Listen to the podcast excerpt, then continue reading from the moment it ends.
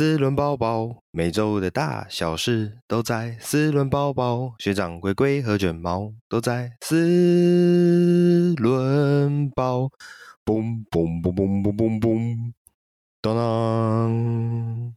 Hello，大家好，我是蜜龟，我是卷毛，我是学长。哎、欸，终于千呼万唤始出来，哎、欸，大家期待很久的。保时捷的 Macan 小改款终于现身了，不过这次现身之后，其实 又再一次冲击我个人对车子的审美观。对，就是 我真的会有时候会想说，到底是我老了，还是这个时代进步的太快？对，我相信有在追踪汽车消息的朋友们，应该都已经有稍微看过。或者是如果你还没的话，赶快去找一下。对，新的小改款的 Porsche Macan，它的造型真的是令人非常的讶异。就是我我这原本觉得 Honda 的新世代的美学就已经让我够震惊了，然后没想到这次连保时捷都这样子攻击我的内心。我真的觉得，可是我觉得我觉得它更厉害的是，其实它没有大改哦。对对，它其实最主要都还是前，就是在保感那一那个部分的视觉感做修改，就是它只改保感就可以让你有想要甩手机的感觉。对，好，我们赶快来带一下这一次保时捷的 Macan 这一台车，也算是那个保时捷蛮主力的销售产品啊，尤其现在是 SUV 当道嘛。所以这次小改款之后有一些调整，例如说有取消了 Turbo 款的简化车型，这个能能不能请学长稍微解释解说一下，这是这一句是什么意思？呃，应该说他这一次，我先讲他，他没有，他好像就没有 Turbo，他就 GTS。对，现在好像变成对 GTS 以以前是这样，以呃现行 Macan 的话是以 D 阶。二点零的引擎就叫嗯嗯、那 Macan S 是用三点零的引擎，就奥迪的那个单涡轮那颗是好，然后 Macan GT 呃 GTS，呃 GTS 好像是用那个。呃，就二点九那一刻了。啊，好，二点九 V 六双涡轮，二点九 V 六对，然后那个那个就是其实就是 RS 五 RS 四那一刻引擎，嗯嗯嗯，好，那再来再来就是 Turbo Turbo 算旗舰款，对旗舰款，因为马保保时捷那个最最贵的车大概就是都是 Turbo Turbo S，嗯嗯，那种定位就这样，所以呃，他这一次就对我那时候也看到新闻搞笑，嗯啊。讲到说 GTS，我们刚刚讲说它变成这现在变成三个车型嘛，对，一样嘛，看维持二点零的，对，然后中间的就是 Macan S，但是它也不是改，它不是用三点零那颗咯，它三点零就不见了，它用二点九调降马力变成三百八十匹左右吧，是是是，然后 GTS。就变顶规，然后 GTS 就有什么标配什么跑车计时套件啊，嗯、然后什么二十一寸轮圈呐、啊，然后有一些东西好像还要有些套件好像只有 GTS 能选，嗯嗯，嗯下面的还选不到，对，然后 Turbo 不见了，对，嗯，不过我觉得应该有有一个原因是因为动力集聚太近了，我那时候当下一看也是，因为它以前 Turbo 大概是在。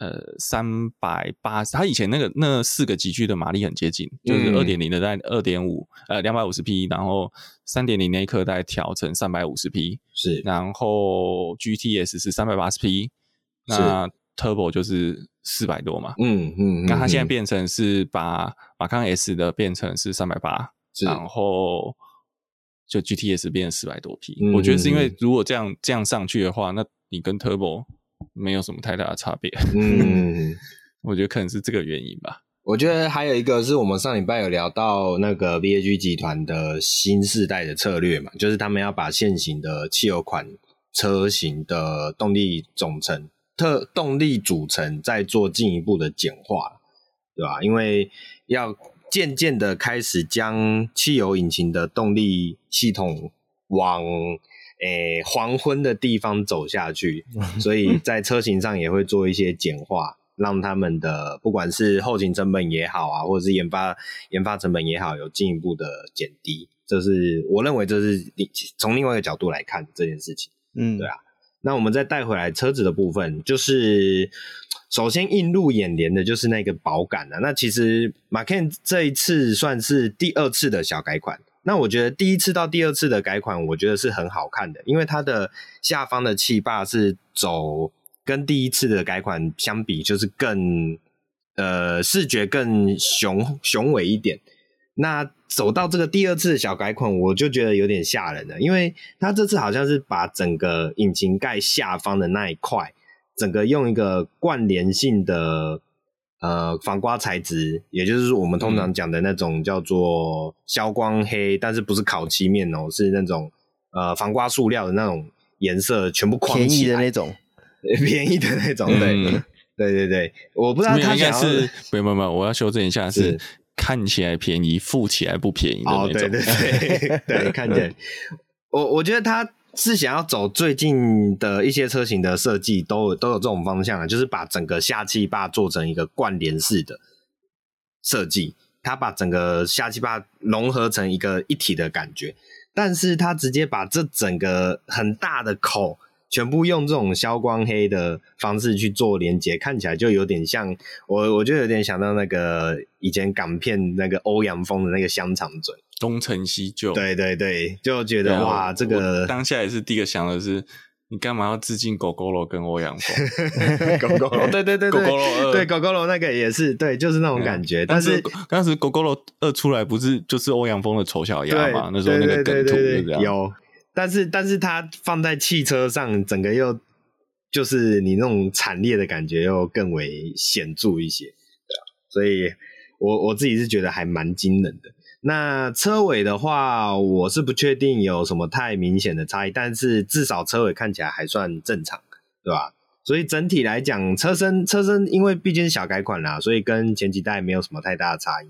那整的来说，我觉得就唯独那个车头让我惊吓的有点半夜睡不着，对。大概是这样。车尾车尾差不多啊，车尾对呃字有一些不一样啊，但是车尾的造型变化并不大。是是是。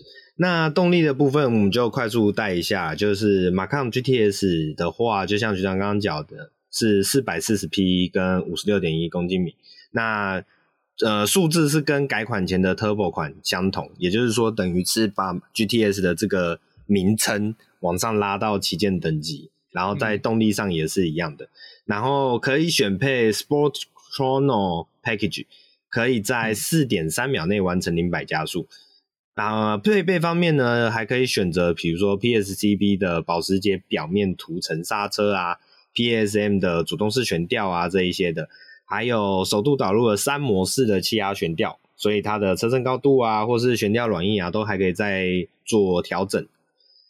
是，哎、欸，我问一下，是三模式还是三气式啊？三模式，模式应该不止不止三种吧？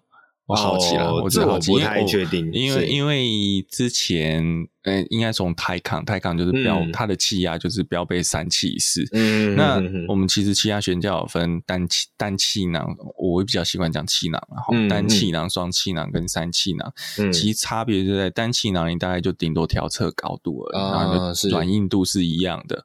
那双气囊你就比较好做高低，然后中间它就可以做软硬，是另外一个负责软硬，一个负责高低。嗯嗯然后三气囊就可以有更多的。变化可能更快的反应，嗯，对，这是那 Taycan 就是你说 Taycan 跟奥迪 e-tron 为什么人家说坐起来舒服？嗯嗯，我想坐起来舒服是相对于特斯拉比啦，Model S 真的坐起来不舒服，是就算是后来的 Raven 版的，我觉得，嗯呃，应该说一般行驶 OK，其实它还是比传统的拳皇。舒适，嗯嗯、但是它处于对我来说，我自己开过，我觉得属于一个呃不上不下的阶段。嗯，就是很多传统那种可变阻尼的车也有类似的状况，就是要硬不硬啊，要软不够软。是，嗯，然后有点在摇船那时候开，如果开到环东大道的话，其实还蛮晃的。我个人觉得，对，嗯，就是就像刚刚聊的那个是钱的力量。啊，对，可以改变车子的那边，没有错。对。所以其实其实其实我觉得气压避震就有造造成另外一个呃，如果它是标配的时候的车型，嗯、有时候会造成一些我们在升级上面的困扰。嗯嗯嗯，我是可变阻尼车型，因为因为你变成你就会破坏掉本来的，它本来就贵了嘛，那你等于是你多花钱在用不到的地方，因为你可能就把它换掉了。是，是，所以现在当然也会有一些避震器厂有出所谓原厂电子组你对应的，嗯、但是我就气压基本上就很难改了。是，你就因为你改了就等等同你那套整个废掉，旧的那套就是废掉。啊、应该从原厂角度来讲，也是不希望你去改啦。对啊。嗯，大概是应该 改的不会太多吧？改成掀背车，你、欸、就把这样压低啊，对，压弄超低的，主动式悬吊就可以做到这件事情了。对，嗯，没有气压会更好做，气压要调整车高会更好调整。主动悬吊我们讲的是，如果是圈还是圈簧，只是它的可调阻力，那高低没有那么好调。是啊，我刚刚要修正一个东西，屁股有差。我刚刚只很专注在看灯的部分，所以就觉得还好。是新世代跟小改款，是那个小改款后面的防刮材质也变超大的，整块整片拉上来。它以前是低低的在排气管，对，P 之前在保杆下只在排气管的下方，保杆都还是同色哦。那现在变成是保杆后面整个都是防刮了。了解。然后它就做类似像那种嗯，我们讲 diffuser，嗯，是就是那个叫中文叫什么？突然想不起来。呃，导流。导流，导流，对对。不过我觉得以车尾来看，算是就是修理车走这种设计风格，我觉得是 OK 的，很很正常啦。对啊，你要强调越野性的话，是啊。不过真的认真说，我我觉得刚刚讲到车子降低就帅，真的我觉得离题一下，Taycan 的 Cross Turismo 真的降低还蛮帅的。嗯，对，就是可高可低。嗯，是。好，我们带回来车子的部分。那另外一个就是马康 S，刚刚也有提过，是三百八十匹配上五十三公斤米，那也是填补了 GTS 升格之后的那个空缺位置。接着是就是入门的马康，维持的是二点零升四缸涡轮引擎，这应该就是算 EA 八八八那一个那个那一颗是不是？嗯，还是有点差异。啊，对，是是，因为它是众志之列，是好的，对，那所以它但是不好意思，我再测一下，七八的二点零就不是 VAG 的咯。哦，也不是讲不是 VAG，就是对，因为七八是水平对卧二点零，是四缸水平对卧，所以它是保时捷自己的引擎，不是往下共用的那一颗啊，对，不是往下共用，它还是 VAG，我大 VAG 集团，但是不是不是从往下拉上来的，那马康跟。凯宴原则上就是跟奥迪是同个系统。嗯嗯嗯，是，对啊，所以这一颗因为是比较入门设定啊，所以它是两百六十五匹以及四十点八公斤米。不过即便如此，即便是比较入门款啊，它的动力水准我觉得也还是有它一定的。嗯、它的价位一点都不入门啊。没错没错，哎、嗯，应该说它底价很入门啊，底价三百万以三百万以下你就买到，但是你买得到就是一个素体啊。是是。那内装的部分，其实我觉得保时捷的内装设计一直都不会有。其实保时捷的内外观在小改款的部分都不会有太显著的巨大化的差异啊，它都会擅长用一些点缀的方式去改款。那这一次的话，就是在排挡座周边啊，使用了比较类似镜面的触控按键的那种新世代的质感质感，然后。排排档头也是用比较短一点的样式，对吧？所以整体的座舱的风格就是在稍微的在微调，嗯，然后，可是我真的很不能理解，不好意思再吐个槽，我真的很不能理解 VAGC 为什么要走向镜面触控按键这件事情，因为这这个这种这种设计有两个很大的缺点，是。第一个是你摸不到实体，对，所以你要看了才可以按，是。那不像我们传统实体按键，我大概撇一下，嗯、我用手感我就可以摸得到。嗯，我撇一下大概位置，我手指头就伸过去。然后这种镜面，因为它没有每个按键中间没有间隙嘛，所以里面的你要手往下看才知道你是按到哪一颗按钮。对对，这是第一个问题。第二个问题就是他妈的超会粘指纹。对 对，都要覆盖眼镜布在那。然后除了粘指纹之后，还有另外一个问题就是灰尘非常的明显。哦，对对。啊，如果如果你今天是类似哑光或者是一些刷钢丝的那种饰板，是，然后我讲不是不一定是真金属啦，但就是那种呃啊，奥迪某些车系又做的还不错，就是呃那种亚灰的饰板，你那种灰尘真的看不太出来。嗯，但那种钢琴镜面那个灰尘小细细颗粒，那在上面超明显。对对，真的会。这个就是变成你要有未来的科技感，必须要做到的牺牲。我大概会这么讲的，就是啊，说你车内要车内要加购空气滤净机。哦，对对对对对对，选配选配。对，那讲到选配了，我们再来提一下，就是小钢管的 Macan 呢，会车会将车道偏移警示啊、前后停车雷达以及倒车显影列为标配，但是 ACC 车道维持以及盲点侦测等进阶的驾驶辅助，则是全车系都要选配。那当然就是看有些。忠实的保时捷粉丝就会说：“对，我们保时捷不会开在别人的车子后面，所以不需要这种东西。”对，那呃，目前原厂表示呢，小改款的马抗，呃，一下马抗一下马抗有点精神分裂。对，会在二零二一年的十月份在欧洲开卖。不过呢，台湾也已经有公布与目前的他们规划的价格了，马抗两百八十四万。元起，马康 S 三百四十八万元起，那顶规的 GTS 则会是在四百六十一万元起，所以有兴趣的朋友可以赶快跟你的业务接洽一下喽。嗯，好的，那下一台是一个比较特殊的车，就是你买不到哦。我所谓的你买不到，是指说，因为它是算是比赛用车啦，那就是奥迪在官网上。呃，公开了他们品牌首款的纯电越野赛车 RSQE 张对，没错，就是越野车终于也要电动化啦。因为我们其实聊过，之前聊过很多次啊，就是一直有在担心，就是也不是说担心呐，就是越野车为什么比起其他的，呃，这我更正一下，不是越野车，越野车赛为什么比起其他的赛事，电气化的幅度跟程度都没有那么高，那因为之前我们也谈过很多次，因为你毕竟在呃这种越野赛，它算是一些比较极端的用路环境嘛，可能跟台湾的道路差不多感觉。然后，所以在这种状况下，它再来是越野赛也有很强调的是，有有时候你车子车手啊要在实地上面紧急的对你的车辆做维修改装，让它继续动起来，完成赛事。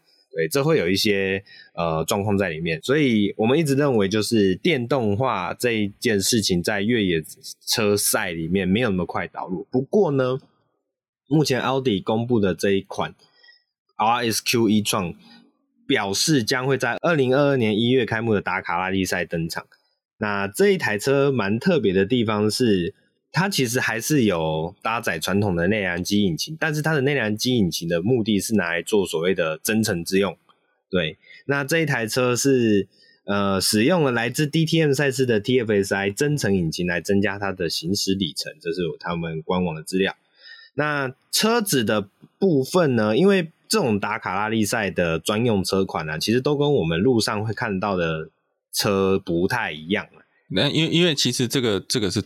特规车啦，对啦。那其实这个这个中，我们这这个事情，其实我们之前有稍微介绍到，就是我们曾经有说，奥迪要退出电动方程式这件事情。是是，其实那时候奥迪就是说，他其实，在电动方程式，他玩他玩的差不多了嘛，他其实算是开开创元老，玩腻了。他觉得也就觉得，诶，这个他当领头羊的工作做到了，所以他要再把这个赛车赛事的这个。赛道能量，它要投注在另外不同的电动车赛事上。是，那那时候就有提到达卡拉力赛，是算是也诶、欸、不负众望的推出了这一款。那因为它的车型，它本身就是一台越野车啦，它不是那种市售车的样子，所以有兴趣的朋友其实可以自己再去呃了解一下它的外形的样貌。我们这边就不再多做了解说。那重点就是这一台车。前后的两个电驱模组使用的是来自 Formula E 的电能系统，嗯、对，但是另外搭载了一款来自 DTM 德国房车赛的那一颗二点零升 TFSI 的这个引擎作为他们的增程之用。那这具引擎将会以四千五到六千转，呃，四千五到六千 RPM 的转速来运行。那号称是可以因此而使用最有效率的电能转换，将充电时的二氧化碳排放降低到。呃，每 k 瓦时两百克，所以 RSQ 一创的总动力也预计输出会达到五百 k 瓦，那换算下来大概是六百八十匹的马力。对，所以整体来说是一台非常带劲的越野车。所以它是有排气声音的电动车？没有没有没有没有没有没有，它的那个马达是它的引擎只有拿来充电。哦，对，就当你电池不够力的时候，它马达才开始动作。呃，有点像之前那个，就是有点像日系的 PHEV 啦。啊，i 三的，对，嗯，对对对，有点像，对，就是它是，嗯，我 我脑袋瓜现在想的是柴电前进，柴电前进，引擎是拿来推发动机充电的，还是有靠推动推动后面，还是靠马达？是，可以，对。所以我们可以再好好的期待一下这台车在打卡拉力赛赛事上面的表现。OK，哎、欸，其实我在插个话，嗯、你刚刚讲 RSQ 的时候，我其实脑袋瓜第一时间想到的是机械公敌那台 RSQ，哎，哦，那那台概念车也叫 RSQ，是是是是，然后第一个想，嗯嗯嗯，那 RSQ 跑拉力赛很难想象，对啊，对，我觉得是因为他们名字快用完了。真的快用完了，你看那那电动车都不知道怎么取了，对，对啊，对啊，这 呃，这算是题外话啦。宾士不是有宣布一台什么 EQ 叉叉 EQXX，、都不知道它在命名什么。好的，那既然我们提到了电动车，然后但是它又搭载了所谓的增程引擎，那下一个新闻我们就来聊一下，哎，来自。汽油与电能的冲突，就是福特推出了一款具有汽油味的香水。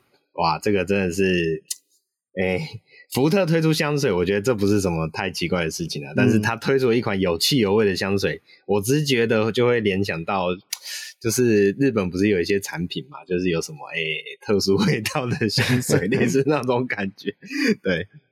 刚刚你说有特殊味道是香水吗？还是纺织品？欸，它的名字还是叫香水，对，但是它的味道会令人觉得非常的特殊。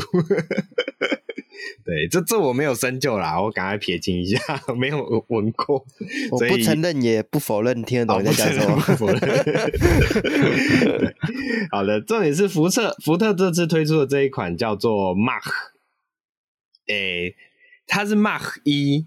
我们知道福特有推出一款电动的野马修旅车嘛，叫做 Mark 一嘛。嗯，然后他这次推出的这款消水叫做 Mark，然后后面是 E A U，我不太确定这个要怎么发音，Mark 幺还是什么怪怪的。对，好，反正就是 M A C H dash E A U，那可以朋友们可以再自己去搜寻一下。那他推出的这一款汽油味的香水呢，是在这一次，其实就是我们上次有跟大家聊过的那个英国举行的 Google Festival of Speed 这个嘉年华之中展示。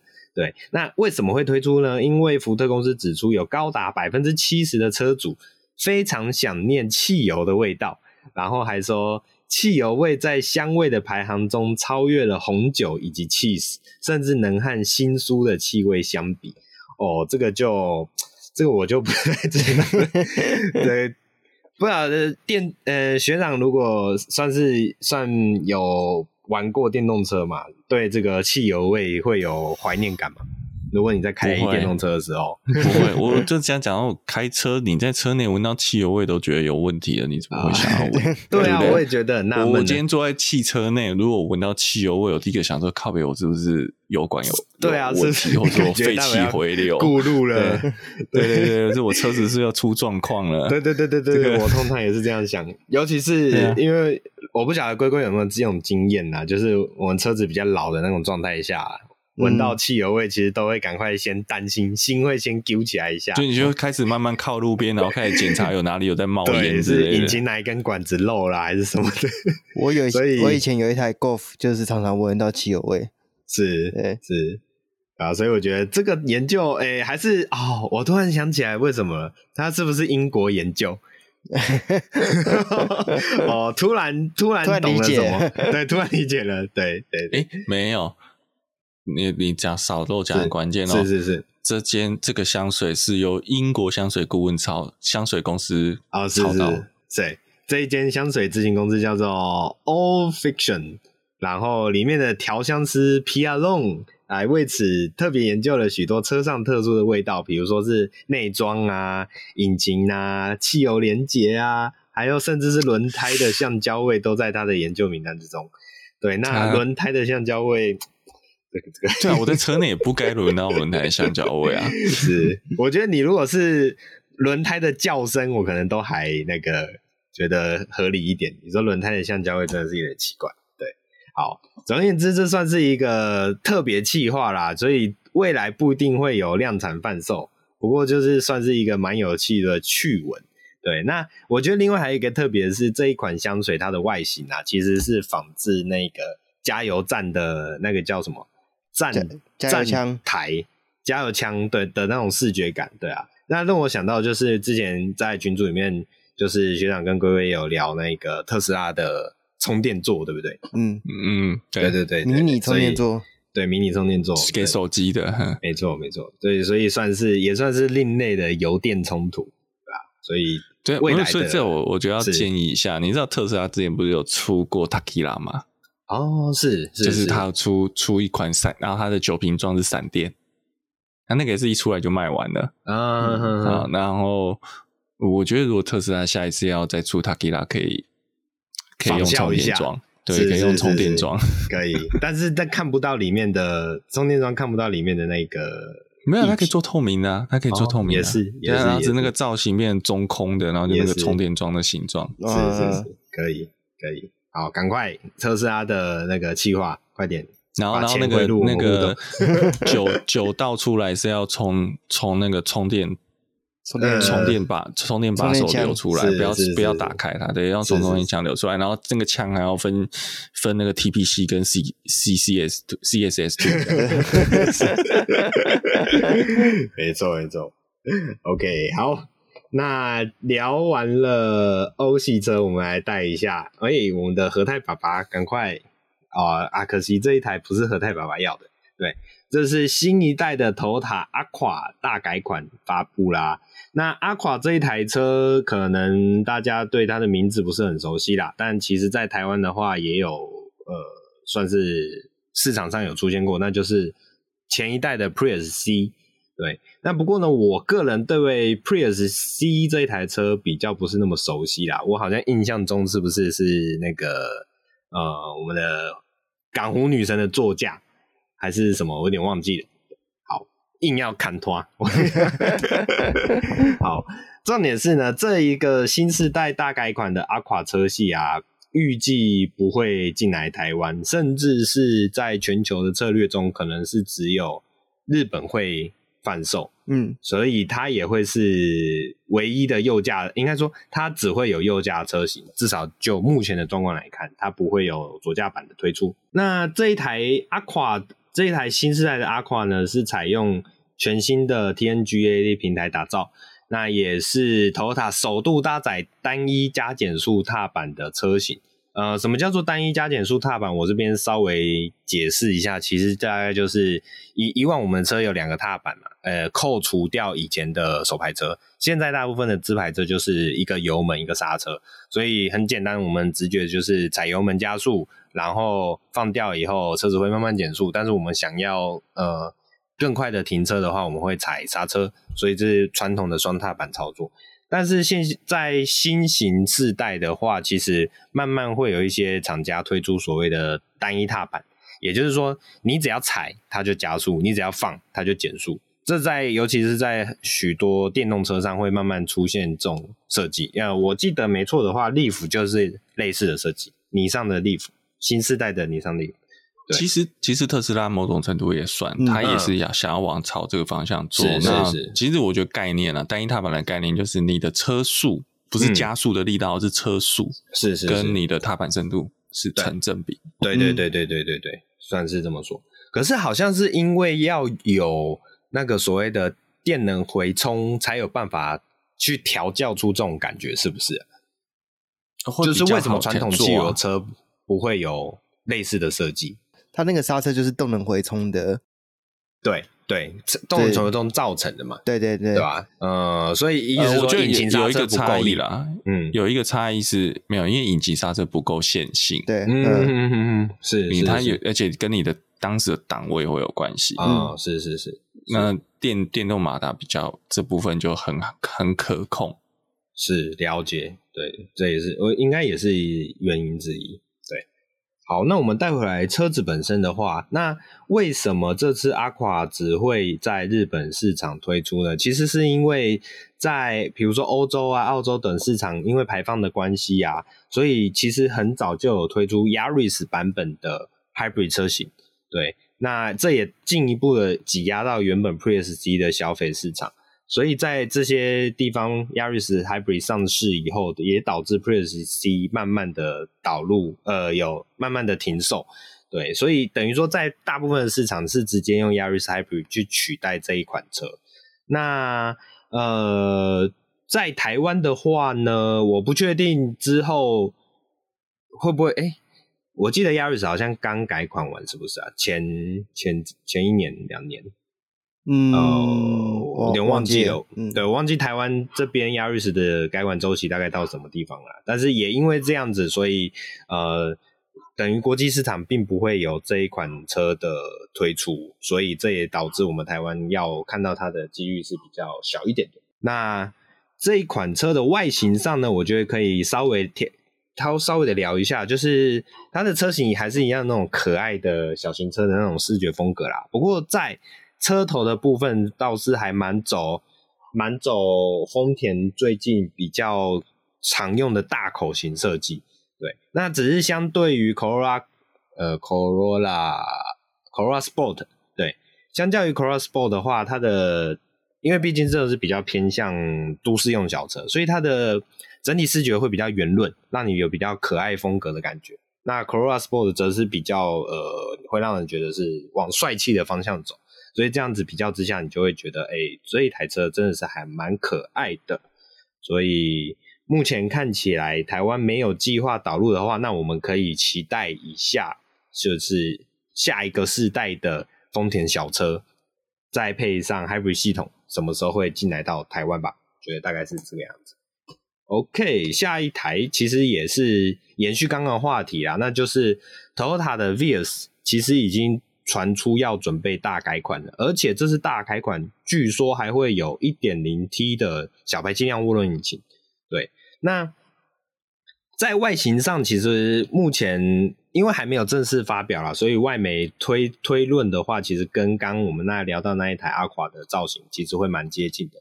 那只是这次有一个重点是，这一台 Toyota Vios 它其实是同集团底下的戴哈楚去做超刀设计，而且也会使用的戴哈楚的 DNGA 平台。那这个 DNGA 平台其实跟 TNGA 平台，其实我觉得是差不多东西啦，因为毕竟就是同一个集团底下嘛，只是因为是 Daihatsu 主导，所以他把前面的 T 改成了呃 Toyota 的 T 改成了 Daihatsu 的 D，对，这也算是一个蛮绕口，但反正不外乎就是这些东西，对啊，那呃不外乎呃这一台车就是预计啊外观啊内装都会有一个大翻新，让大家对这个新世代的小车有一个新的。呃，新的，呃，不好意思，卡住了，不知道新的什么，新的印象，新的印象，对对。那至于这个新的印象会不会带入所谓的 hybrid 动力呢？我觉得我们可以再好好期待一下，因为我觉得啦，它这一台车如果是全球战略车管的话，它毕竟是要呃符合各地的法规需求，所以我觉得导入 hybrid 系统的几率应该不小。对，尤其是已经有 Yaris Hybrid 这个东西在前面的，那呃 Yaris 跟 Vios 本来就是类似的产品嘛，只是一个是四门，一个是五门，对，所以我觉得之后有 Hybrid 系统的话也蛮有可能。那只是台湾什么时候会引进呢？那就是大家赶快跟我们的丰田爸爸敲碗吧。好，这礼拜的国外新闻大概就是这样子。好，那本周的国内新闻呢，第一则是三一国际。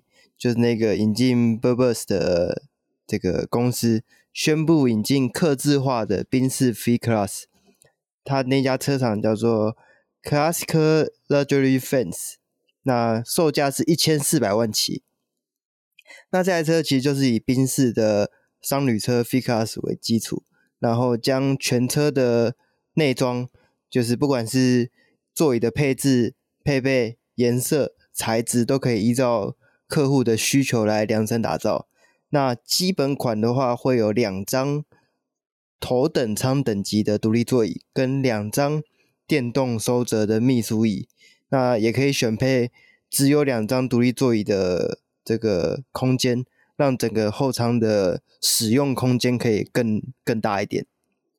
那其实这这类的车型在台湾目前比较看得到的话，大概是 Lexus 的 LM，算是。差不多类型的东西，但是 L N 的价钱大概只要 三分之一，我记得好像是四百多五百吧，那个集聚。对，那这个 F I C A S 车型更大一点，那空间也更大，就是等于是一个小型办公室啊。你想要在里面做什么事情，应该都可以办得到。如果是对于这个商用型车型有兴趣的话，就可以关注一下，看未来什么时候可以在台湾的路上看到。好那第二则新闻呢，是奥迪的 Q5 Sportback 正式在台湾上市。那这一次上市总共会有三个车型，那分别是两百八十三万的四五 TFSI Quattro Advance，跟两百九十六万的四五 TFSI Quattro S Line，跟两百限量的两百九十九万的四五 TFSI Quattro Edition One，那全车系都是使用二点零升的涡轮增压引擎，配上十二伏的轻油电，搭配七速的双离合器变速箱，那两百六十五匹的马力跟三十七点八公斤米的扭力。那这三种车型 S Line 的版本就多了这个运动化的外观跟内装的套件，然后悬吊也改成电子的避震器，那可以从车内来调整，就是它的运动模式啊，让你的。过弯的支撑性可以更好。那 Level Two 等级的驾驶辅助系统也是全车系都标配的。那在外形上，我觉得还蛮好看的。如果有如果有出 SQ 五 Sportback 或是 RSQ 五 Sportback，我觉得应该可以跟 X4M 打个对台，因为这两个大小应该是差不多的。然后我觉得以外形上来讲，奥迪的这这款车比较好看一点，比起 X4N 啦。我不是很喜欢叉4那个造型。我想打岔一下，就是我觉得它的外形设计没有 Q 三 Sportback 给我感觉来的洗练。哦，是吗？我自己是这样觉得，是因为我自己这样觉得，太大台了吗？不知道是不是背不够斜的关系哦。然后不知道整个视觉感，我觉得就是差了一点点。我觉得它的斜背跟相较于 Q3 啊，呃，它它的斜背跟凯。凯宴的酷配应该是有点像，就没有那么斜。嗯，对。但是还有在可能是它呃尾灯那边的分层设计，我觉得有整体来说有点太复杂了。就是在它的背以下的那一个视觉感，呃，就是一层又一层的那种视觉感，像相较之下，凯宴的那个呃造型就比较简洁一些。嗯，对。对，那这边这这一台让我觉得它的复杂的程度让我觉得有点。过多，嗯，对对，相较之下，我就觉得有点差，甚至是我觉得 GL，它应该算对到 GLC 酷配吧，嗯，对，对啊，对，我觉得 GLC 酷配的视觉感也会再更更好看，让我喜欢一点。对，嗯、对。你讲尾灯那边确实啊，然后它那一条镀铬饰条感觉蛮突兀的，太对对，对太显眼了，对对对对对对，大概是这种感觉，嗯，对对，好。反正喜欢这个酷配车型的，就可以去看一下实车到底是长什么样子。好，那接下来一台车呢是福斯商旅的 KD KD Cargo 发表。那跟上一次上礼拜我们介绍到的 KD Max 不同的是，这个 Cargo 其实就是上一代的 KD Fan，就是纯货车的版本，就是它只有前面两个座位，后后厢是全空的。对，那。这次会有短轴的七速 DSG 变速箱的版本，跟长轴六速手排的版本。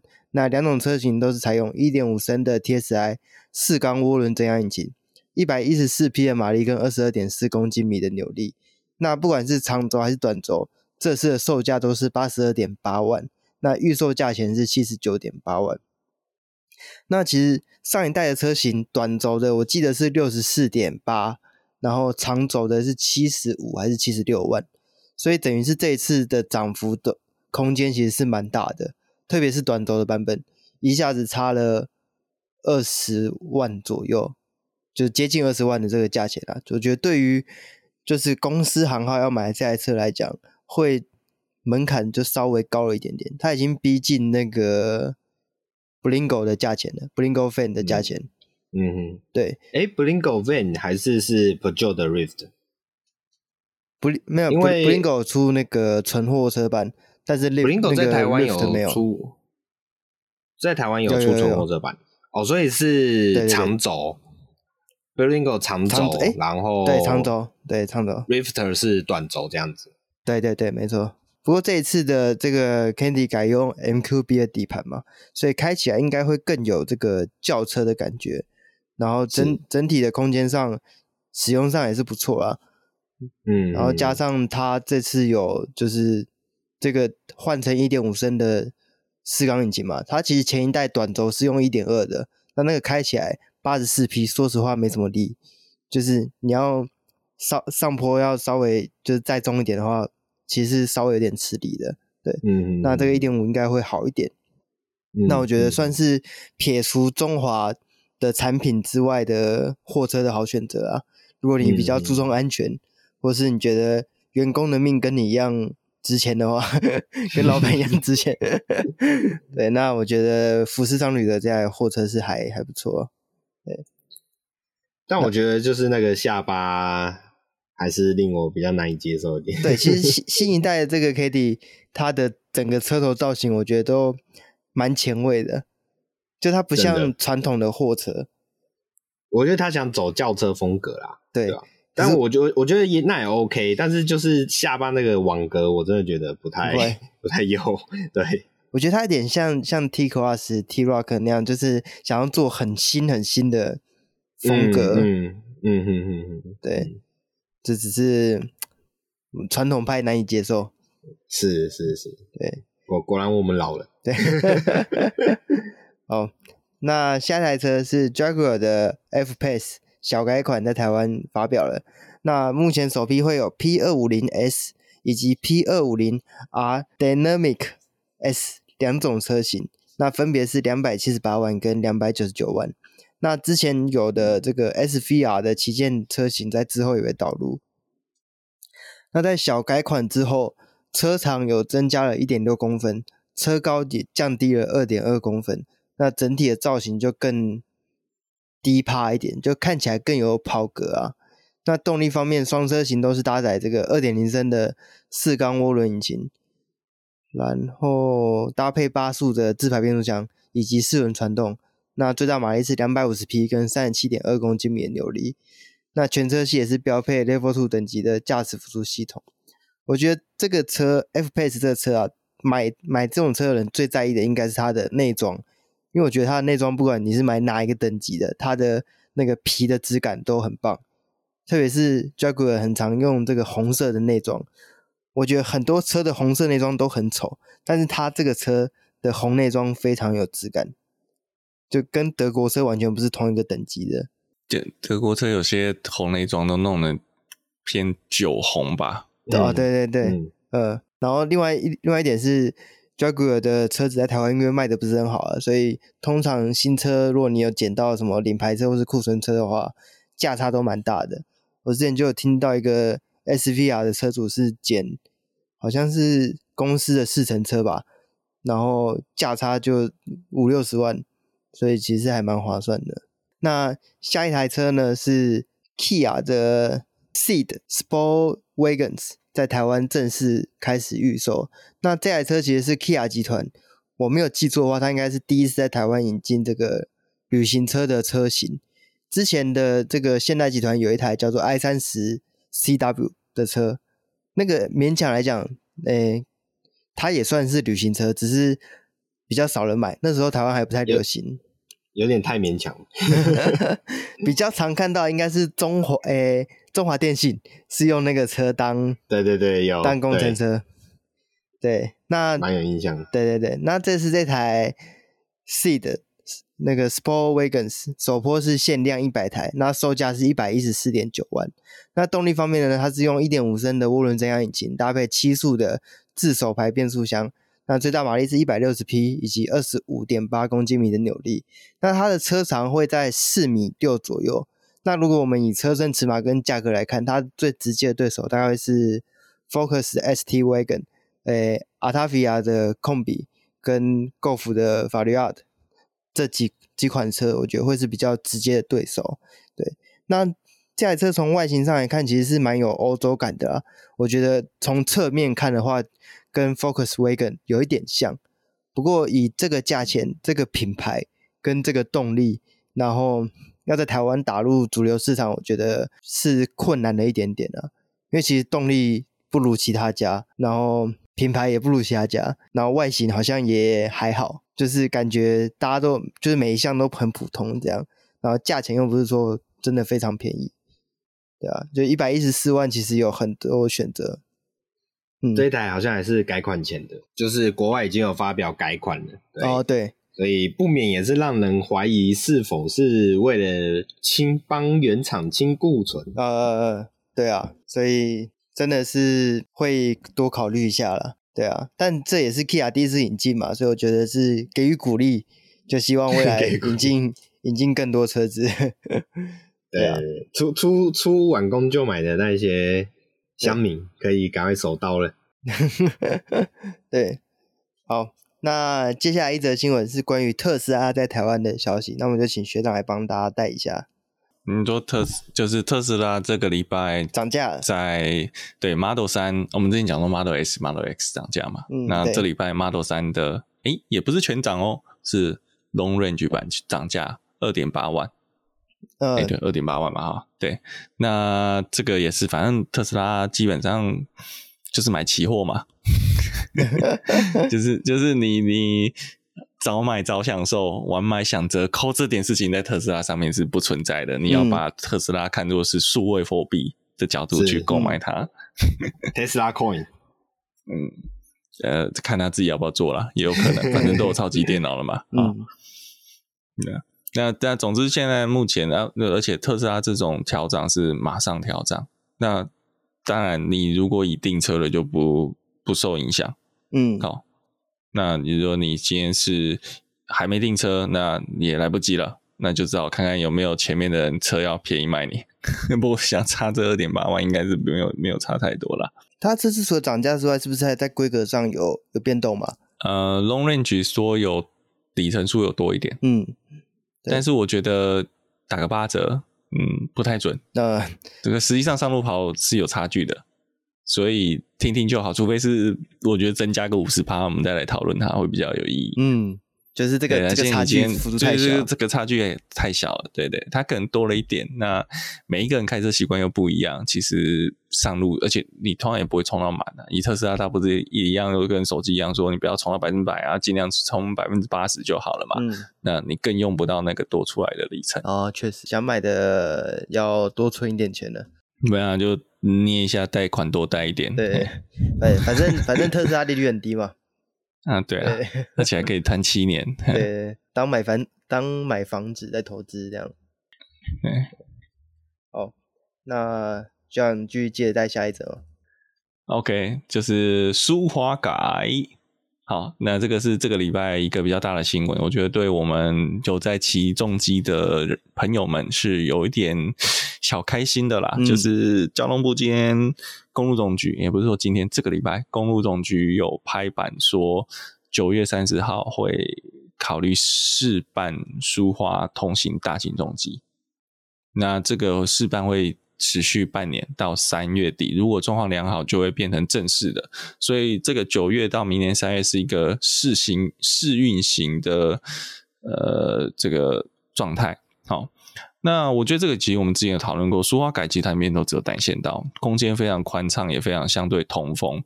它跟雪隧不一样，雪隧其实还蛮闷的，舒滑改我觉得还 OK。那它的因为不能超车嘛，你们不能变线，不能超车，所以大家就是一台一台乖乖的往前走。嗯，对。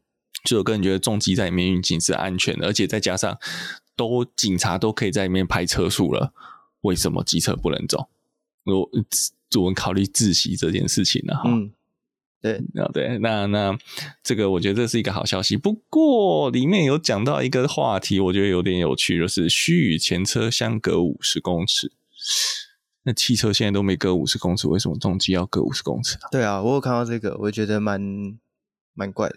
呃，以理论上以苏花的时速的话，安全车距的确是五十，也要五十以上。但是汽车都没有在 follow 这个安全车距，你要机车怎么 follow？而且还加上一个问题哦，我重机可能离前面车五十公尺，我会被后面的闪大灯哦，按喇叭啊、呃，对对对，对，我觉得很有可能，嗯，哦。所以就要看看咱们的汽车大爷们的素质有没有比较好啦。对，对，但是我觉得这是一个好消息啦。嗯，对，因为这的确是呃排除了我们之前讲说你把机车赶去，不过这个有个问题啊，这是重机，但是白牌还是得走外面，没错。所以白牌的还是比较可怜，就是的确机车走在书画原书画上面，其实还是很危险。嗯，因为它要跟砂石车、货车去并行，哎，不用不用，那边路又窄，砂石车、货车可以走书画改。哦，现在可以走书画改，所以只有没有人讲贱民，没有人不是人，不是人，对白牌才可以去走书画。对对啊，就冒着生命危险 走，对走苏花。嗯，对啊。哎，那这样不能这样，这样某种程度这样讲，另外一个就是苏花变成机车专用好了。对对对。如果他帮他盖个棚子啊，让他石头掉下来 不会砸到人。然后就是明隧道啊，全线改明隧道。啊、对对对，对啊，我觉得对，就像刚刚想讲，虽然不是说所有车都可以走，但是是一个进步。对啊，嗯、因为毕竟它不是，它只是省道而已，它不是什么快速道路啊，或是对，它不是国道，它不是哎，快速道路重机黄牌都可以上去啦，只有国道不能上。对啊，那既然它不是国道的话，红黄牌应该比照办理要可以行驶才对。对啊。对啊，不要说红黄牌，就是它只是省道。正常来讲，白牌应该也是。对啊，白牌应该也可以。对对啊，那就一步一步看下去，看会不会接下来开放白牌走。我觉得还蛮有机会的啦。如果照这个状况看下去的话，嗯、对，嗯，好，那我们本周的新闻就到这边结。哎、欸欸，我插播一个东西，好，就是呃，因为我们这个新闻会是在礼拜一嘛，哈，对。在七月二十九到八月二号这个周末，有一个 SPA 的二十四小时耐久赛。嗯，呃，比利时，比利时 SPA 是在比利时。好、哦，那为什么要特别提这个比赛呢？其实我之前也都不会看这个比赛。那是因为我们台湾的哈勃车队，哈勃 Auto，嗯，有参加。哦，嗯，那在用的车是 AMG GT 三。嗯，哦，那，这是一个台湾车队，所以。鼓励大家，如果有空，哎，其实有线上转播，只是会蛮无聊的，因为二十小时你就在一直绕圈圈，那你不知道谁前谁后，然后那个景就不会像看 F one 那么刺激了哈。嗯、但是价钱可以关注一下。那 Hub Auto 就是因为 Hub Auto 其实一直都以来都有参加类似的赛事。那我觉得现在目前撇除呃撇除一些，我台湾好像也没有方程式，以前终于有曾经参加过方程式，嗯，好几年前。呃，我讲不是一级方程式，但不可能那么高阶哦。雷诺方程式，我记得。呃、那哈波头大概是在 GT 类组这些赛事，台湾的车队成绩最好。嗯，对。那在八月还有纽柏林，所以大家也可以继续关注。嗯，对，也是对台湾的赛车产业算是有很大贡献的这个。对，虽然他是台湾车队，其实他的团队不是只有台湾人，他的团队是全世界各国人。嗯、不过这就是一个国际车队该有的规模、组织跟规模。嗯、对，你不能说一定要车手是台湾的，一定要什么是台湾的。嗯，对，我觉得一步一步来。对，好，那本周的新闻就到这边结束。那喜欢我的朋友记得按赞、订阅、分享。那 Facebook 帮我们按赞，IG 帮我们按赞，可以看到这个最新最快的资讯跟一些梗图。那还有 Apple Podcast 帮我们评个分，留个言。那我们下回再见，拜拜，拜拜拜。